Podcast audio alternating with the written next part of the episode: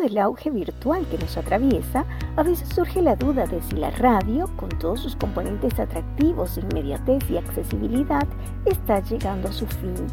Al respecto, llama la atención una nota periodística publicada recientemente por Telan que alude a un estudio que se realizará para analizar el aporte educativo de mil emisoras radiales de Argentina durante la pandemia, con el objeto de desarrollar y promover políticas públicas a partir de las conclusiones alcanzadas. El estudio lo realizará un equipo integrado por ocho universidades nacionales, entre ellas la de La Plata, además de dos redes de medios, una organización gremial y una entidad pública. Es interesante el comentario que hace Valeria Meirovich, docente de la Universidad Nacional de Córdoba y una de las coordinadoras involucradas en el estudio. Entre otras cosas, manifestó. La radio está entramada en la cultura de buena parte de la sociedad argentina. Si la radio se vale de esta potencialidad que tiene para acompañar a sus audiencias en términos de prácticas educativas, salen experiencias como las que estamos viendo. Pero quien puede dar fe de esta potencialidad y del alcance de la radio en el ámbito de la educación es precisamente nuestro invitado de hoy. Daniel Bruno es un docente argentino que durante el aislamiento obligatorio estuvo dictando clases a través de una emisora radial a los estudiantes de secundaria del Colegio Madre Teresa de Calcuta, ubicado en Colonia Pando. Esto es en San Roque, provincia de Corrientes. Vale mencionar que por esta iniciativa se hizo merecedor del premio El Alma de la Ruralidad que otorga el Instituto Interamericano de Cooperación para la Agricultura para reconocer a quienes dejan huella y hacen la diferencia en el campo de América Latina y el Caribe. Hola Daniel, bienvenido. Cuéntanos cómo surge la iniciativa de enseñar a estos chicos a través de la radio durante la pandemia. Primero debo decir que ya no tenía otro recurso porque había intentado a través de, del WhatsApp, pero la mayoría vive en zonas alejadas y por lo tanto internet no hay. La línea telefónica es en algunos casos inestable, la familia por ahí tiene un solo aparato para tantos chicos. Entonces, como ya venía pensando hace un tiempo de un proyecto de dar terminalidad educativa a las personas que no terminaron la primaria en las zonas rurales a través de la radio. Le planteé eso a la rectora como recurso para sortear el aislamiento, ya que no tenía otra forma. Se comunicó a la gente del ministerio y bueno, y arrancamos con eso, dando las clases por radio, que las complementamos con la entrega de cuadernillos, por supuesto. ¿Cómo se recibió la idea del otro lado? Es decir, ¿cómo la recibieron los chicos y sus padres? La verdad que todos recibieron bien porque Primero que era una cuestión muy novedosa, segundo porque no había otros mecanismos que, disponibles como la gratuidad y la universalidad de la radio, digamos. Fue realmente bien aceptado, bien recibido.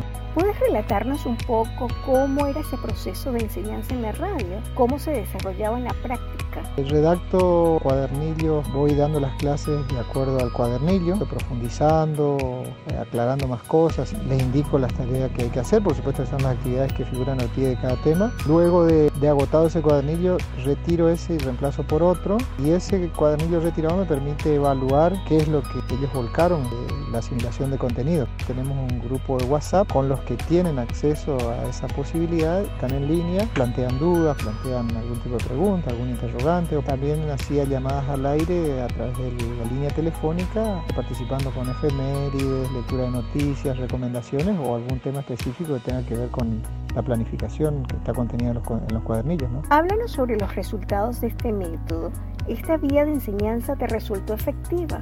Los resultados creo que fueron alentadores, que hubo entusiasmo, curiosidad en los chicos y hasta en algún momento hasta como un, con un sentido lúdico, porque si bien viven en hogares donde la radio está muy presente, los chicos se manejan con otros parámetros. Descubrieron que la radio podía servir para esto, se daba cuenta que los contenidos llegaban y que eran entendidos, que la gente de la comunidad que escuchaba también asimilaba y eso era un síntoma de que el lenguaje estaba siendo bastante sencillo y todo estaba funcionando.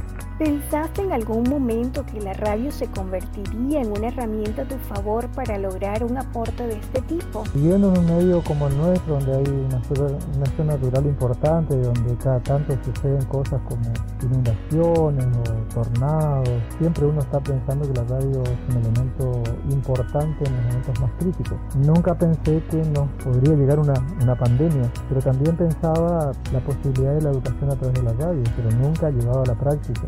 Yo estoy consciente que la radio puede brindar eso y algunas cosas más seguramente. Cuéntanos sobre el premio El Alma de la Ruralidad que te está dando el Instituto Interamericano de Cooperación para la Agricultura.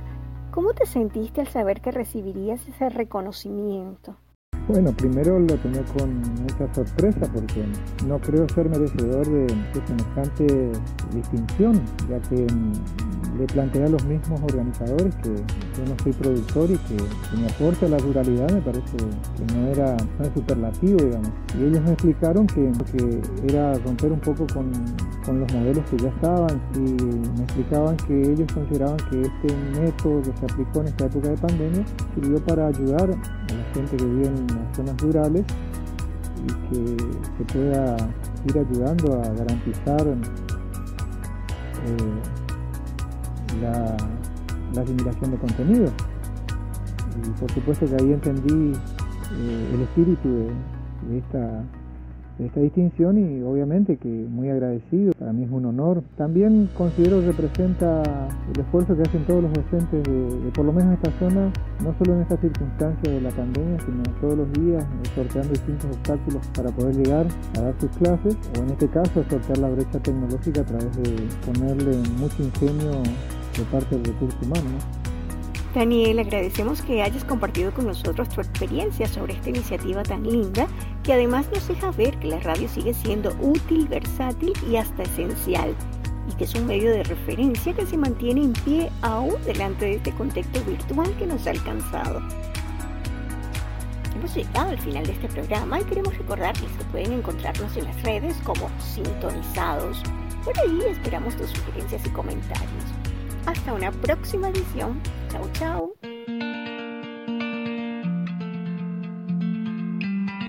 Araceli Cira León, Comisión 2, Trabajo Práctico Final. 2 de julio de 2021.